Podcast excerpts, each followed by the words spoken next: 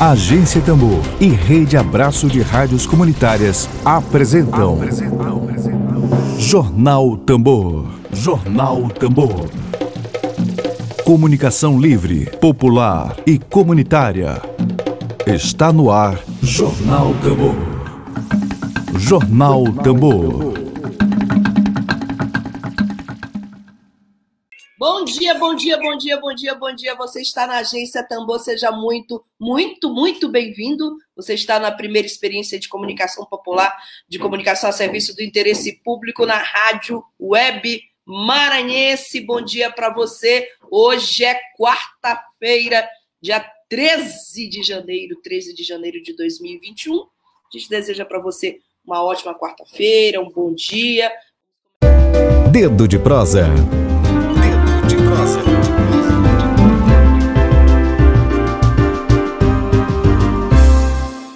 Hoje é uma alegria, um prazer enorme receber novamente aqui nosso querido Felipe de Holanda, economista. Bom dia para você, seja bem-vindo novamente, Felipe de Holanda.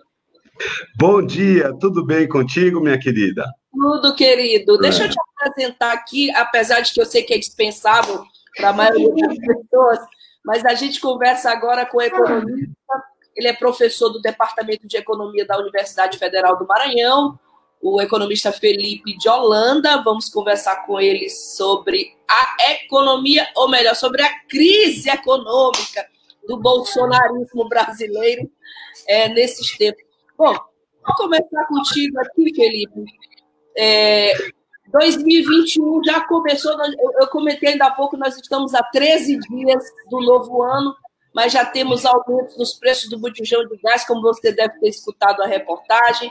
A gasolina aumentou acima da inflação. Ano passado, os alimentos, para não falar só de 2021, os alimentos haviam tido um aumento de 14%.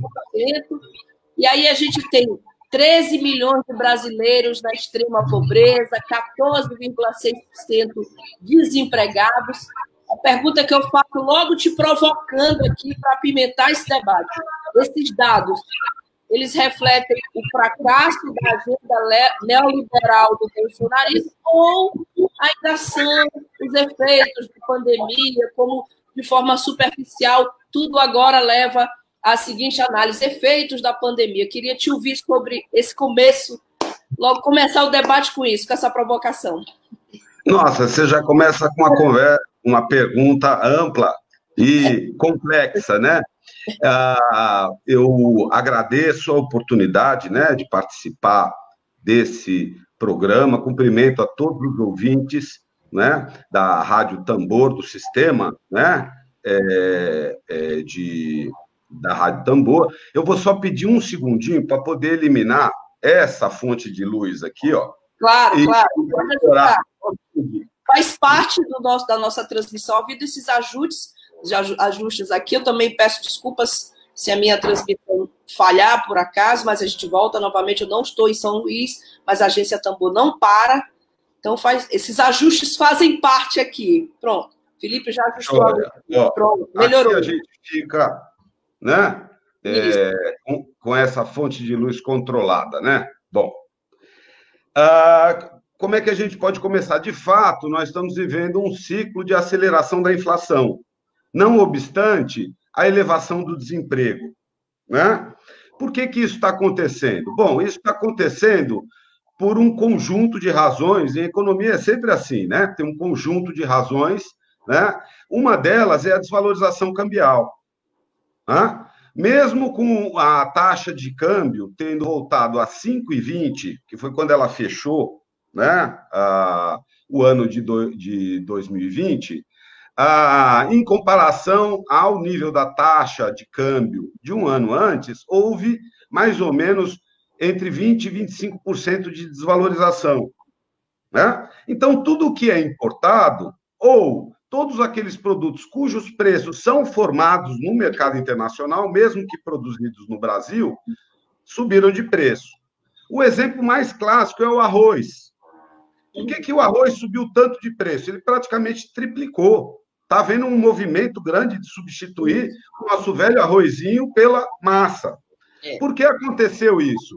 Bom, em primeiro lugar, nós tivemos fatores climáticos, tem um, um, certo impacto, principalmente no Rio Grande do Sul, que é o grande produtor, o estado produtor. Aliás, caiu o número de produtores lá, de, de pequenos e médios produtores, de 30 mil para 20 mil em uma década. Né?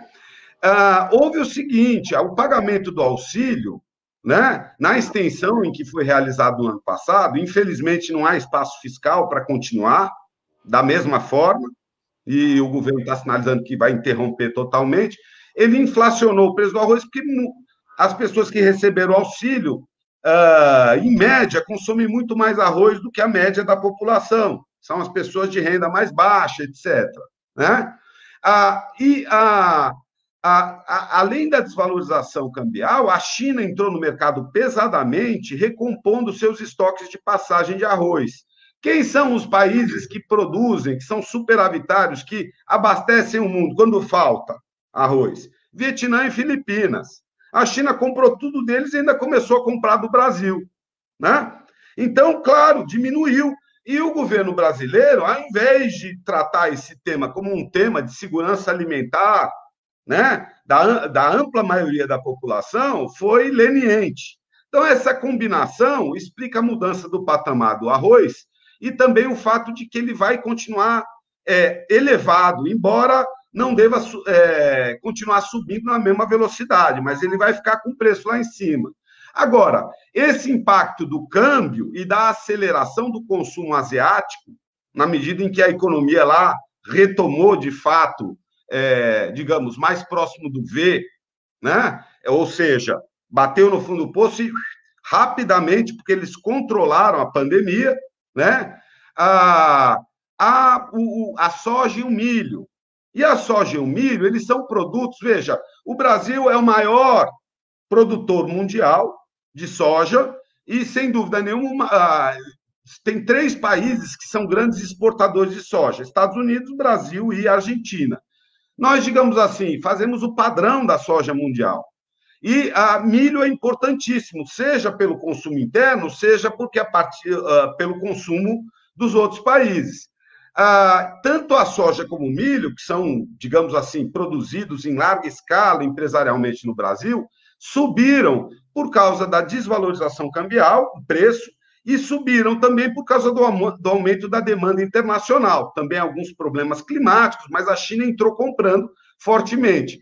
Ah, e o resultado é que isso encareceu o preço desses produtos no mercado interno não apenas encareceu, como veja, a soja e o milho são 70% da ração, em termos de valor, de, de composição do, no, no, preço do produto final, que, por sua vez, são, é, é 70% no preço do frango e um pouco menos no preço do suíno. Então, veja o impacto que teve é, sobre a população brasileira, essas mudanças que eu estou falando, que são complexas, e certamente tem um governo que não interveio a tempo, né? Ah, na, na, sua política de, digamos assim, de regularização de estoques de passagem, etc. Né? Mas isso explica porque o IGPM, que é o índice de preços ao atacado, que tem na sua composição 60% de preços de atacado e os alimentos dolarizados, assim como o combustível tem um peso muito grande, o IGPM subiu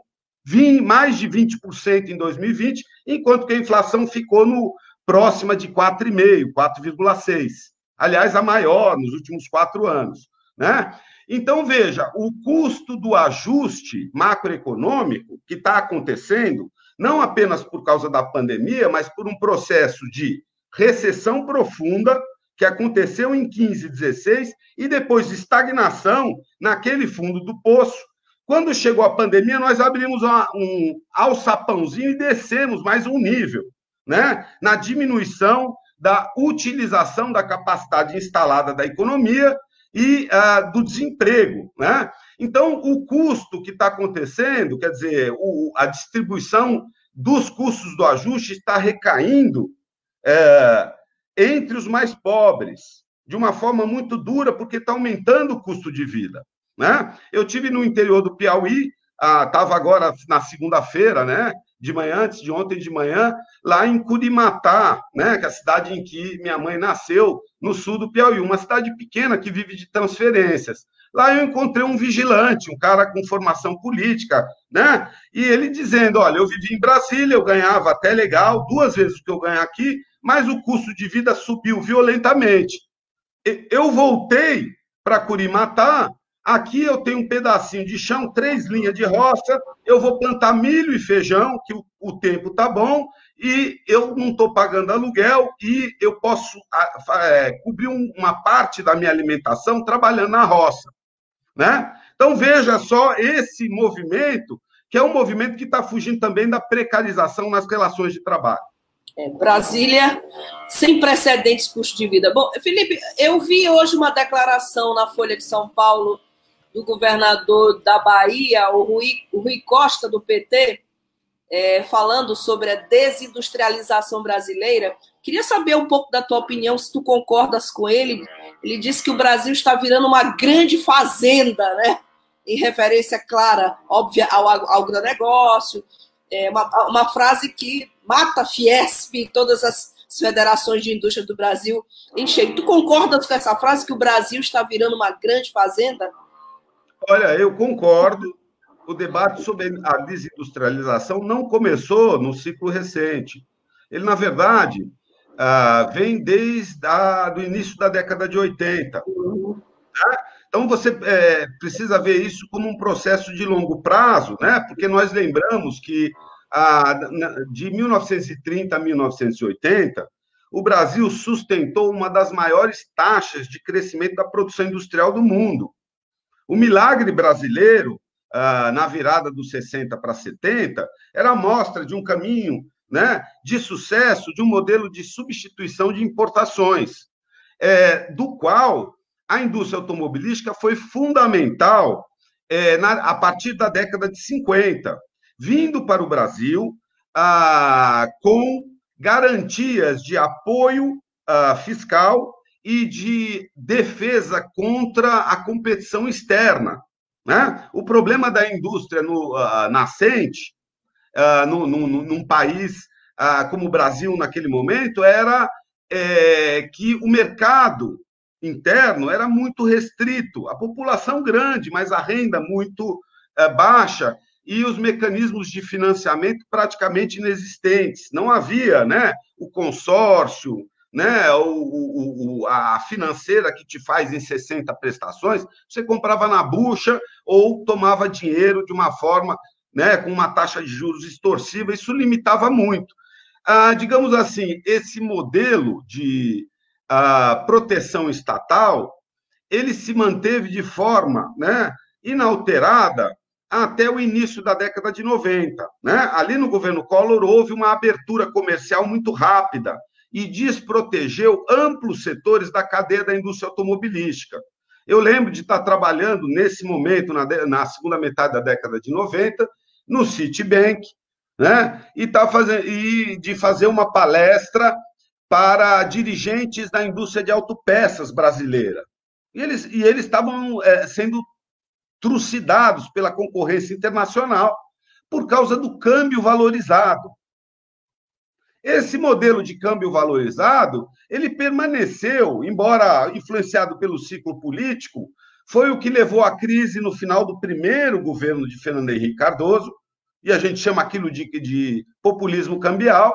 Também durante os anos é, é, Lula, a partir de 2005, 2006, com o aprofundamento da industrialização da China, o Brasil surfou no, no, nos altos preços das commodities agrícolas e minerais, e do petróleo, etc., e deixou de olhar para a sua indústria. O problema da indústria brasileira tem muito a ver com a questão da tecnologia e da escala. Né? No caso ah, da indústria automobilística, claramente houve uma decisão é, em âmbito muito maior do que, do que o Brasil, do que o que estava acontecendo somente no Brasil, que foi escolher o Brasil como uma das sedes da indústria automobilística mundial. Né? Antes do Plano Real, o Brasil fabricava entre 600 e 800 mil automóveis por ano. Nos anos imediatamente posteriores ao Plano Real, essa capacidade produtiva aumentou para 2 milhões e 400 mil. E o Brasil passou a ser a economia líder, digamos assim, a, a, ou plataforma de produção líder em chassis, em caminhões, em ônibus. Olha a Marco Polo, uma empresa do Rio Grande do Sul que tem penetração no mercado norte-americano e mexicano, por exemplo. Né? Uma marca da indústria automobilística, como de outras grandes empresas produtoras né, de, de é, é, bens de transporte, digamos assim, é a oligopolização, são poucas, são muito grandes, né? E o fato de que ela faz outsourcing, ou seja, você produz um carro no Brasil, né? Hoje, mais ou menos, apenas com 40% das peças, né? Uh, produzidas no território nacional e compra as outras coisas, muitas coisas da Ásia, da China, que tem grande escala, né? Antes, uh, na década de 90, a indústria automobilística puxava 10% do PIB ela ainda é muito importante, né?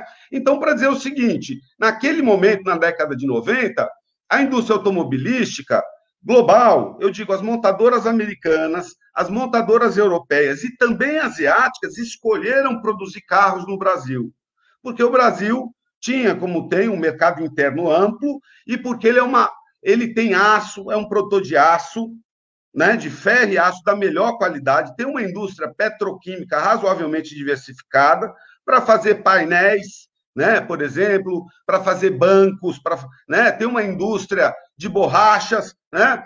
A Argentina foi um sócio menor nessa escolha da indústria automobilística. Né? Agora, o que a Ford está fazendo é reavaliar a distribuição global de suas operações, em um contexto em que ela tomou uma pancada maior do que a média das grandes montadoras mundiais por causa do Covid, né? E se reposicionando contra a concorrência asiática. É de lá que vem, né? Ah, então, é, é, agora, claro, quando a gente fala de custo Brasil, que é o discurso liberal, etc. e tal, né? Porque eu vejo o seguinte: o maior problema para a indústria automobilística é a possibilidade de nós entrarmos em uma crise econômica certo? Em função da, do, do, da estreiteza fiscal e do fato de que o Brasil não tem uma direção para retomar o crescimento, porque não tem políticas que sejam suficientes para puxar o investimento público e o investimento privado articulado e também o investimento direto estrangeiro. É isso que está faltando da equação. E uh, desde 2015 nós estamos indo na, na direção errada, nós estamos precarizando o mercado de trabalho, reduzindo as transferências governamentais, reduzindo a capacidade do mercado interno de puxar a economia. A indústria automobilística brasileira, tirando os caminhões e ônibus e chassis, ela produz basicamente para atender ao mercado doméstico. E a escala é pequena. Ou seja, eles estão indo embora porque eles estão se reposicionando globalmente e o Brasil está numa crise civilizacional danada, e não está mostrando é, se nós vamos ter uma recuperação consistente, um aumento da capacidade do mercado interno de consumir automóveis, ou se nós vamos ficar girando em falso. Né? Então, seria mais ou menos essa, digamos assim, uma, uma primeira visão sobre essa questão da saída da montadora Ford. Né? Agora, eu concordo com o governador Rui Costa. Né? É, vem cá, minha filha está aqui querendo. Papai está dando entrevista. Eu concordo com ele que nós estamos vivendo um processo de transformação do fazendão no Brasil e que isso não dá conta da demanda de uma população de 210 milhões de habitantes. Mas é, eu diria que essa visão ela traduz um ciclo de 40 anos, do qual nós precisamos nos livrar. Perfeito. É, Felipe, nós leigos costumamos ouvir dizer que o mercado é sempre muito sensível, né? O mercado reage rapidamente a qualquer novo evento e a qualquer tipo de, de manifestação. Bom, a gente começa 2021 com o presidente da República já declarando que o Brasil estava quebrado, e em seguida ele negou a declaração que o Brasil estava uma maravilha, que a culpa era nossa, da imprensa, né? nós da imprensa seríamos sem vergonhas, enfim, aquele, aquele estilo Bolsonaro de ser. É... Acho que deu uma travada. Ei! Probleminha aqui na internet. Bom, estamos de volta, né? Faz Sim. parte. Bom, é, é, eu estava falando da frase do Bolsonaro, é, do, logo agora no início do ano, de que o Brasil estaria quebrado, é, em seguida ele negando. A minha pergunta é: é, como nós, leigos em economia, costumamos é, receber informação de que o mercado é muito sensível a qualquer tipo de evento, de dado, essa postura presidencial, quais os efeitos dessa postura do Bolsonaro na economia? Bom, é, eu lembro que há cerca de um mês atrás, né, só, só dizendo assim, eu tive a oportunidade de passar uns oito dias seguidos sem pensar em Bolsonaro. Você não sabe como foi bom. Estava numa ilha deserta. É, eu fui para o Jalapão, sabe? No meio dos fervedouros. Esqueci, oh, né? maravilha! Né? Maravilha! Ó, lindo, lindo, maravilha. lindo. Uma coisa maravilhosa. Mas, olha, é, é, veja, Bolsonaro, há um mês atrás, ele disse que estava juntando pólvora para atacar os Estados Unidos e a China simultaneamente. O efeito sobre os mercados foi nulo. Né? Nesse momento, é um pouco mais sério. Por quê? Porque ele está aludindo a, a, ao seguinte cenário que os economistas é, é, deram para ele. Né? Ah, os economistas do governo. Presidente, não temos espaço para continuar pagando os auxílios. Porque o Brasil, veja, o Brasil ah, ele gastou uh, próximo, um pouquinho acima da média da OCDE é, em políticas de combate à pandemia e uh, de pagamento de auxílio. Esse pacote chegou a 12% do PIB aqui. E teve um papel muito importante do ponto de vista de sustentar a atividade econômica durante a pandemia. Uh, o, o, restante dos países da América do Sul, né, uh, exclu, né, a média da América do Sul, excluído o Brasil, gastou 4% do PIB. Os resultados nós estamos vendo aí, em termos de, enfim, mortos, né, é, proporcionalmente à população, e agora a estratégia para adquirir a vacina, né? Então, assim, é... o que o presidente está dizendo é que o Brasil, se perseguir nessa rota, sem que o, pre... o crescimento econômico em V, como diz o promete o ministro Paulo Guedes aconteça, é, nós podemos atingir uma crise fiscal. Crise fiscal se resolve com ah, cancelamento de dívida, moratória, né? Ah, congelamento do, dos ativos, como o Plano Collor, ou com inflação, ou com aumento de arrecadação. Certo? Aumento da arrecadação só é possível se a economia retomar o seu crescimento. Né? Ah, então, assim, tem catastrofistas que estão vendo o seguinte: como a, a, o, o, déficit público é, que bateu em 13% para 14% do PIB ah, no. Deixa eu ver aqui. Resultado. Ah, Perdão, ele bateu próximo a 12% do PIB, o déficit. No ano que vem, eu estou olhando aqui no sistema Focus de inflação, né? de, de, o relatório de mercado que sai toda semana, é, que é divulgado pelo Banco Central, e que mostra a, a média das uh, avaliações, das projeções dos departamentos econômicos dos principais bancos, consultorias, grandes empresas do país.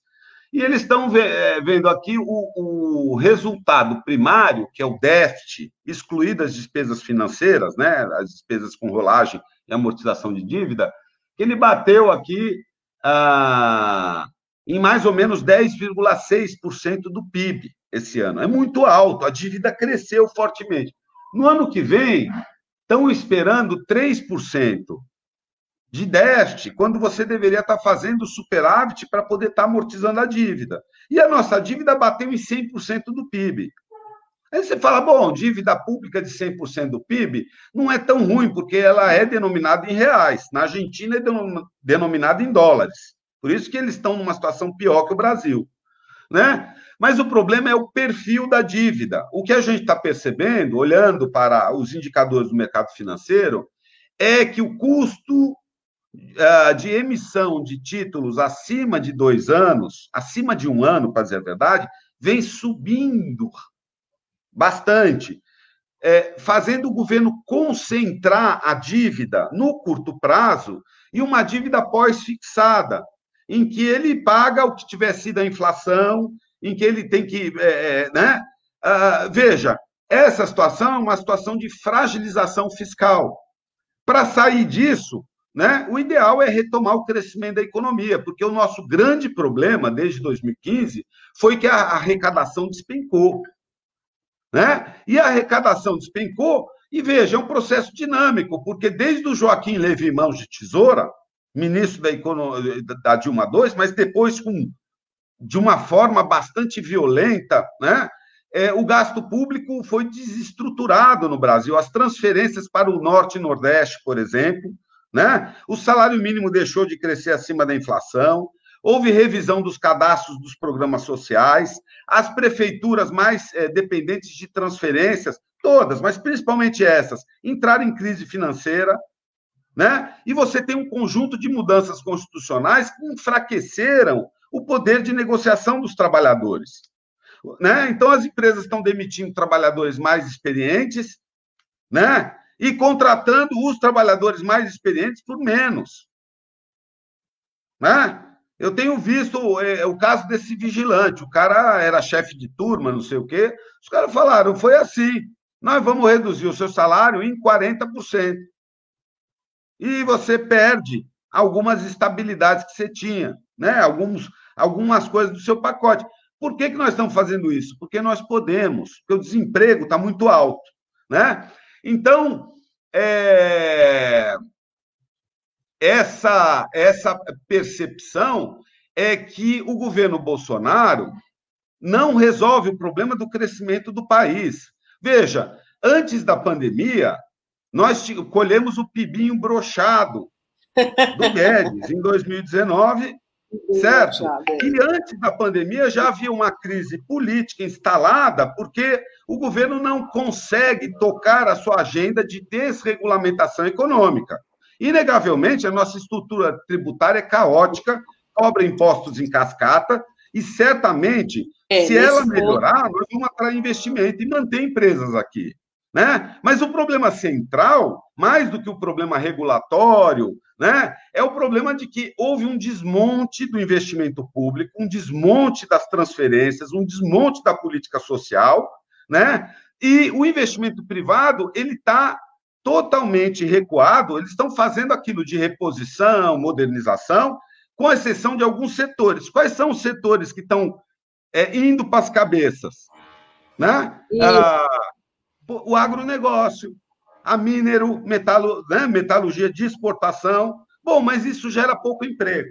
Enfim, para fazer uma análise é, é, tentando sair um pouco do senso comum, sabe? É que essa coisa assim, ou você acredita que há custo Brasil, ou você acha que há, digamos assim, ah, relações ah, internacionais desequilibradas. Não, eu posso dizer que há as duas coisas, mas que o central nesse momento no Brasil, o central, é a falta de um, uh, digamos assim, de um pacto de poder, né, que pare o processo de desindustrialização, porque nós estamos é, destruindo o mercado interno e que deixe de fazer uma política é, é, genocida, sanitária genocida, e que é o seguinte: se nós não tivermos é, poder de compra da população brasileira, eu digo a, a grande massa, se a gente não tiver um horizonte de crescimento do mercado interno, nós vamos ficar rodando em cima de crises. Nessas crises ganham os especuladores, nessas crises ganham os enclaves, como, por exemplo, uma Suzano, certo? Certo? Como, como por exemplo, é, empresas que estão, são, montaram uma base exportadora, pagam pouquíssimos impostos e suas atividades utilizam intensamente o meio ambiente e ignoram, até expelem a economia local pré-existente, em vez de gerar oportunidades, em vez do foco ser, digamos assim, o adensamento, a, o aumento da complexidade das exportações, que, é, olhando para exemplos de sucesso, por exemplo, a Coreia do Sul, o que eles implantaram a partir do momento em que ficou clara, no início da década de 1980, a crise do modelo né, de orientação por substituição de importações, eles navegaram na direção de um modelo de orientação de substituição de exportações, que é o que o Brasil devia estar pensando nisso, e o Maranhão, sem dúvida nenhuma, é, pensando disso de uma forma é, bem mais focada, porque é exatamente isso que o Maranhão continua sendo após quatro séculos. Uma colônia, né? Uma colônia. Um Nosso velho Maranhão. Nosso uma velho Maranhão, de... um enclave. Um enclave de primário exportador. Veja, a lógica é a mesma. A lógica é a mesma se a gente pensa é, na orientação para exportações ou para o mercado interno. Nós temos uma das matrizes energéticas mais limpas e mais diversificadas do país. E exportamos energia, exportamos energia eólica, Isso. exportamos energia gasífera, né? É, transformada por termoelétrica. E nós não cobramos nem imposto. E essas é, fontes de energia não são utilizadas para desenvolver a agroindústria, por exemplo, ou a indústria de pisos e cerâmicas, ou uma, uma certamente uma, uma petrorefinaria que tem um espaço para o Maranhão fazer, questão é onde fazer, né? Então, assim, é, nós somos primários exportadores de energia e nós não conseguimos fazer saneamento, né?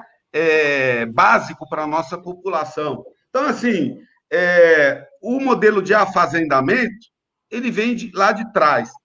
Ah, há claramente três fracassos sucessivos, né? É, no, no, Joaquim Levi, no Meirelles e agora desse Guedes, tá certo? No sentido de é, é fazer, digamos, políticas capazes. Veja, costurar o pacto de poder e fazer a política econômica para superar essa crise de 40 anos do Brasil. Né? Os anos Lula foram um ensaio nessa direção, mas por uma série de razões, você ali você distribuiu renda, gerou empregos formais, mais de 80% deles empregos de baixa produtividade em setores de economia de aglomeração, certo? É, ganhando até dois salários mínimos, mandou os meninos para a faculdade, arranjou emprego formal, mas você não uh, engendrou um ciclo de crescimento sustentado. As premissas eram as campeãs nacionais. Por exemplo, o modelo do Ike Batista, que só rodava com petróleo acima de 100 dólares. Né? Por exemplo, a, a políticas populistas, tarifárias, é, na área da energia que sacrificaram os investimentos de longo prazo necessários para adensar a malha de distribuição da energia, que é fundamental para tocar os negócios no interior do país. Né? Enfim, são, são ali, ali não deu certo, e agora nós estamos numa conjuntura, a partir de 2013, de destruição de infraestruturas e principalmente de compressão dos salários reais e dos direitos sociais conquistados a partir de 1988, o que é muito preocupante. Não há uma direção para o país e talvez essa seja a mensagem mais importante. Não há uma direção, digo, uma estratégia de crescimento, e ela inegavelmente passa em um país como o Brasil. Veja, vamos falar de megatrends. Em 2100, projeções da ONU apontam que o país de maior população do mundo será a Nigéria. E por essa altura vai ter é, 3 bilhões Não. de habitantes, ou algo do gênero. A África será o maior continente. A América do Sul vai estar alimentando essa gente, além de estar alimentando os asiáticos. A questão é como nós vamos fazer isso. Se nós vamos tirar, acabar com todo o modo de vida tradicional, sufocar a pequena agricultura familiar, transformar em desertos verdes atrás de desertos verdes, ou se nós vamos engendrar um modelo mais inclusivo do ponto de vista social, né? que tenha é, no mercado interno uh, um, um, um, ponto fundamental e controle social sobre essas atividades, né? sobre o que fazem com o nosso subsolo, né? e que, enfim, e que os brasileiros possam tratar os brasileiros como iguais. Esse é o nosso problema. É a falta de saber dividir o território. Desculpa, agora eu falei demais mesmo. Não, imagina, imagina. É, eu queria aproveitar, Felipe, esses minutinhos aqui para saudar a nossa audiência, nossa carinhosa audiência aqui de todos os dias. O Daniel Fé já está comentando, muito bom, Felipe, parabéns, né? Parabéns pela entrevista. E eu queria aproveitar, o Daniel fez um comentário aqui, Daniel Fer, acho que é isso, Daniel, assim que se chama, seu nome. Ele comenta que o mercado do Brasil está encolhendo. Ah, bom, então seja muito bem-vindo aqui à Agência Tambor. Daniel comenta que o mercado do Brasil está encolhendo e faz o país perder atratividade.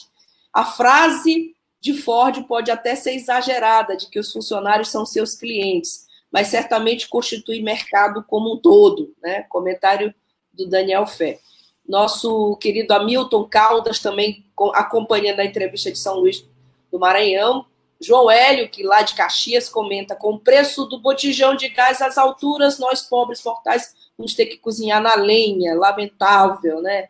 É isso aí, João, a gente concorda com você. Bom dia para Emília Azevedo, que também acompanha, jornalista escritor da agência Tambor, também acompanha atentamente essa entrevista. O Alberdan Silva Sá, que comenta no carvão sem óleo e carne. Aliás, eu recebi até uma informação de que havia um protesto aqui no Maranhão pelo preço da carne. Tá? Preço da carne no Maranhão esses últimos dias.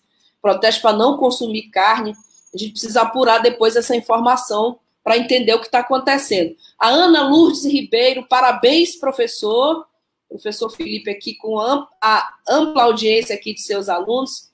O Martins Kelé, o Kelé fez um, um, agora uma pergunta, desculpa, Kelé, não deu para a gente colocar no ar, mas pergunta interessante. Ele fala na sua leitura, Felipe, qual o peso da dívida pública e da emenda 95 do congelamento de gastos públicos, é isso. É, professor Felipe, é, é paradoxal, né? A gente tem a, a emenda 25 que congela gastos públicos, né?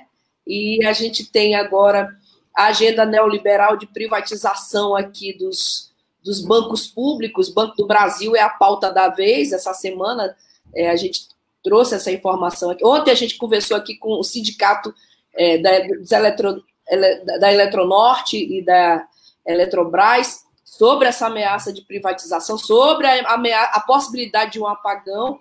Então, a gente tem a agenda neoliberal de um lado de privatização, a gente tem a emenda, a emenda 95, que congela os gastos públicos, e a gente continua com o país engessado de todas as formas. Bom, é, a Ana Paula, antes de passar a palavra, eu eu preciso falar que a, da Ana Paula Rocha. Ana Paula, tá obrigada, Ana Paula, por me cobrar. Meu papel é esse mesmo de âncora. Ana Paula Rocha, por favor, Flávia, leia meu comentário. Parabéns, Felipe, pela entrevista. Professor Felipe recebendo muito parabéns aqui. E o Emílio Azevedo, jornalista, também tem outra pergunta. É, em relação a Bolsonaro, a verborragia do atual presidente. Eu, eu perguntei isso ainda há pouco, Emílio não dessa forma, mas eu perguntei para ele qual é o impacto dessa, dessa verborragia. Aliás, tem a professora Ivana Bentes, da Universidade Federal do Rio de Janeiro, que fala que é vossa excrescência, não é vossa excelência, né? professora de comunicação Ivana Bentes, carioca. Então, Emílio pergunta qual a, se isso prejudica a economia brasileira. Eu fiz essa pergunta ainda há pouco para ele, sobre essa, a frase de que o Brasil estaria quebrado, que a gente ouve muito, falar, nós leigos, que os mercados são sensíveis a qualquer tipo de coisa. Então, Felipe, infelizmente a gente já chegou o tempo, é muito pouco tempo para conversar com o Felipe. Eu, quando for o Felipe de Holanda, a gente sempre tem que abrir mais espaço na programação para ele, né? A Ana Lourdes Ribeiro comenta: quem pediu para ler fui eu, Ana Lourdes Ribeiro. Isso, diz Ana Lourdes Ribeiro, antes dos parabéns. Bom, eu vou lá na, vou lá na Ana Lourdes. Lourdes Ribeiro, muito obrigada pela audiência. Aqui é um projeto de comunicação popular, a gente conta exatamente com a nossa audiência. Então, ela pede isso. Parabéns, parabéns Felipe. Uh, é, Ana Lourdes. É porque tem duas Ana Lourdes hoje, Ana Lourdes Ribeiro e Ana Lourdes Rocha. Que, e a Rocha pergunta: além do endividamento interno, qual a tendência? O professor fala ainda agora de megatrends, né? Qual a tendência esperada para o endividamento externo? Haverá nova corrida de países endividados para o FMI? É, nossa Senhora, tanta pergunta, né? É, quero é, agradecer é, a todos os ouvintes, né? Ao Emílio, né? Aos professores, aos alunos e, e também aos demais, né? É, colegas aí, vamos, vamos, vamos nos chamar de colegas, porque nós todos estamos estudando, né? Essa esse cenário tão dinâmico que é o cenário internacional, né? Começando aqui da Ana Lourdes, né? Dessa última pergunta, veja, é inegável que há um aumento do endividamento público, né? É, em escala mundial, por causa da, né? Da, da, da, das medidas de combate à pandemia, né? Agora, o Brasil ele se defronta com condições iniciais favoráveis no que diz respeito ao cenário internacional. Né? De um lado, porque a, a liquidez continua abundante. Então, quando a gente vê, veja, eu, eu vejo assim um movimento, né, um castelo de cartas em que essa ultradireita, e aí já chegando para a pergunta, né, é, é, de, um, de um dos ouvintes sobre a questão do Chile. A, a primeiro foi a, a Europa que mostrou ali ah, claramente ah, uma opção social-democrata para lidar com a crise. O que, que significa isso, em termos claros? Né? Que a Alemanha e Holanda, que são os países superavitários no balanço de pagamentos, que têm muitas reservas e que estabilizam, digamos assim, o euro, dão lastro ao euro, é, entenderam né, de que a União Europeia né, a, Bruxelas tem que financiar parte dos auxílios e do custo fiscal do ajuste à pandemia, por exemplo, na Itália, etc. e tal. Porque se não fizer isso, esses países podem se desestabilizar financeiramente e até sair da zona do euro, eleger Salvinis, né? Le Pen, Le Pens, e, né? essa coisa. Uh, então, ali já, já é um, uma mostra para o mundo, né? a revista de Economist mesmo defendendo que o Banco Central inglês, o apanágio né, do, do, do ultraliberal, do, do, digamos assim, do posicionamento liberal nos seminários de economia de prestígio no mundo, né, dizendo assim, aqui a gente não brinca, porque a gente passou por duas guerras. Na verdade, uma grande guerra entremeada por uma crise econômica absurda, e a gente sabe que tem horas que o governo deve sair gastando e depois vai ver onde gastou. E pode até imprimir papel, moeda para fazer isso. Bom, lá do outro lado do Atlântico, Trump perdeu, e ele perdeu de forma inequívoca, né? É, perdeu na Geórgia, perdeu no Michigan, né? Lá no Texas teve um desempenho fi, é, pífio. A, a, enfim, tem a, toda essa confusão que está acontecendo é o, o, o, Trump querendo né, herdar uma parte né, é um, um, populista de direito do, do, do eleitorado dele para se posicionar mais na frente, mas o fato é que ele está sendo escorraçado do sistema político é, é, norte-americano. E aqui no Brasil, é, o problema é esse. Veja, as condições internacionais são muito favoráveis. Né? De um lado, porque tem muita liquidez, e de outro, porque o nosso fazendão está ganhando dinheiro a rodo. Eu andei em Carolina, andei no Jalapão, andei no coração do Matopiba. É, voltei pelo Matopiba, porque eu fui lá para é, é, Redenção, na Bahia, fui para Corrente, né, no, no, sul do Piauí, fiquei nesse quadrilátero. Ali, tem, ali as estradas estão muito bem, é, aquelas que servem ao agronegócio estão muito bem mantidas, porque esse povo está ganhando muito dinheiro. A questão é a capacidade de impacto que eles têm para a economia seguir adiante, uh, para a gente sair desse ciclo. Né? E, aqui eu encerro dizendo o seguinte: né? tem muitas ideias fora do lugar no debate macroeconômico no Brasil. Né? O, o Guedes está ali, dentro dessa concertação, desse pacto de poder, ele é apoiado pelo sistema financeiro, que tem um poder muito grande de desestabilizar uma economia como a brasileira, dada a nossa abertura financeira.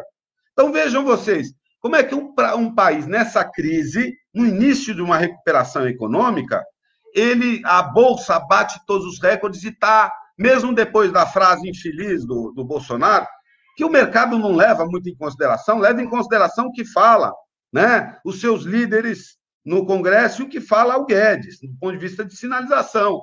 Como é que a Bolsa pode estar a 123 mil pontos? Né? Veja, nós, nós distribuímos crédito para um monte de gente. Esse crédito não chegou à média empresa, à pequena, microempresa. Esse crédito ficou empossado nos bancos e, e nas grandes empresas, que agora vão começar a comprar ativos. Estão comprando a bolsa, estão com. A construção civil deve ter uma retomada, mas é mais por causa de uma base fraca. Mas nós, eu repito, nós não construímos uma concertação social e política capaz de apontar um rumo de desenvolvimento econômico, ou seja, crescimento econômico verdadeiro, sustentado e investimento que é, repõe a demanda ampliada. Isso não acontece desde 1980, né? E se nós não nos movermos nessa direção, o que implica? Né? Ultrapassar o bolsonarismo, né? E, e, e, mais adiante engendrar um pacto social-democrata que volte a distribuir renda, cuidar das questões estruturais, nós podemos sim virar um fazendão. E fazendões, só num país de 210 milhões de habitantes e com a organização social que o Brasil tem, a consciência política dos movimentos sociais, só pode ser mantido no longo prazo com apartheid social, com violência, né? Ah, mas eu não acho que, que nós estamos fadados, vamos trilhar para o caminho de uma crise hiperinflacionária, por fuga de capitais em massa, né? Eu acho que com as nossas. Agora, inegavelmente, fechando essa, essa questão, nós precisamos de um novo regime fiscal. Nós temos aí três medidas, que é a lei de responsabilidade fiscal, que obriga a eh, dívida e restos a pagar e, e folha de funcionário. Nós temos a, a, a, medida constitucional lá, a lei número 25, né, emenda constitucional número 25, que é o teto de gasto, e nós temos a regra de ouro, que diz que eu não posso tomar é, dívida para é, é, financiar algo que não seja investimento. Mas só que esse teto, esse regime fiscal, ele precisa ser reconstruído. Eu sou a favor de você ter um regime fiscal, mas esse simplesmente ele transformou o investimento público, formação bruta de capital fixo, que é o que é necessário para a gente crescer junto com o privado e o, e, e o estrangeiro, a gente precisa de 22% do PIB. Nós estamos com 14, 15. 14, 15 é estagnação. Então, nós precisamos retomar isso a capacidade de investir do governo. Nós temos um problema de fome no país, nós temos um problema de violência social, e isso demanda gasto público, e gasto público precisa ser financiado principalmente com arrecadação. Né? Então, eu acho que esse é a, a grande questão. Nós precisamos engendrar uma alternativa a esse neoliberalismo, ou ultraneoliberalismo, que ele foi derrotado na Europa, foi derrotado nos Estados Unidos, e também está sendo barrado no Chile. Né? Nós podemos fazer esse serviço aqui, mas nós precisamos pensar de uma forma é, ampla, né? Tendo, sendo o Brasil um país complexo que é, tendo nas exportações de commodities agrícolas e minerais um ativo e também um passivo do ponto de vista ambiental, do ponto de vista das relações de trabalho, mas é, é, nós temos que repensar o papel do Brasil na divisão internacional do trabalho, o que significa ter a capacidade de resolver o problema financeiro e o problema tecnológico, sem os quais é, não adianta ficar brincando de querer desenvolver. Né? E, do ponto de vista é, é, das relações de trabalho, né? sair dessa coisa darwinista excludente e entender que só com o povo pobre, a classe média ganhando bem, é que a gente vai é, criar condições permanentes para atração e manutenção de grandes empresas no nosso país. Né? Eu peço desculpas pela resposta, é um pouco lenta, mas eu acho que é, o risco é real da gente ter uma crise fiscal de grandes proporções, é, mas ele não está colocado imediatamente. Nós podemos rumar para isso e o mercado vai sempre especular com isso porque banco especulador ganha mesmo é com a volatilidade no preço dos ativos. Então, um dia é céu de brigadeiro, no outro, vamos acreditar no Bolsonaro e assim a gente vai ganhando cada dia um pouquinho, seja comprando, seja vendendo ativos financeiros. Perfeito. Professor universitário e economista Felipe de Holanda, a gente acabou de conversar com ele, um excelente debate sobre a economia brasileira, sobre desvend... tentando desvendar essa esfinge que é a economia brasileira. Muito obrigada, professor Felipe, pela participação e a todos. Vitor Coelho, eu estou acabando de receber outro professor aqui, o historiador Vitor Coelho, que acompanha a nossa entrevista. Ótima entrevista, concordo que dá mais pano para manga, dá mais pano para manga, sim. É, professor Felipe, muitíssimo obrigada. Você sabe que essa casa é sua, a agência Tambor é sua. Obrigada pela presença e por contribuir para esse bom debate. Eu que agradeço, sempre à disposição. Perfeito. E a todos e a todas que nos acompanharam, obrigada pela audiência. É, a, aos que estão no YouTube nos acompanhando, aos que estão no Facebook, aos que estão no Twitter nos acompanhando, daqui a pouquinho no Spotify, na plataforma Spotify, a entrevista com o professor economista Felipe de Holanda. Obrigada a todos e a todas. E aí, claro, a gente fica torcendo para que tudo melhore, né? Vamos, vamos fechar aqui nosso dedo de prosa aqui, pedindo que tudo melhore, agradecendo aqui a todos pela audiência. Aqui com o querido Martinho da Vida. A vida vai melhorar. Obrigada. Uma boa tarde para todos e para todas. Valeu. Web Rádio Tambor. A primeira rede de comunicação popular do Maranhão. Comunicação comunitária. Livre, alternativa e popular.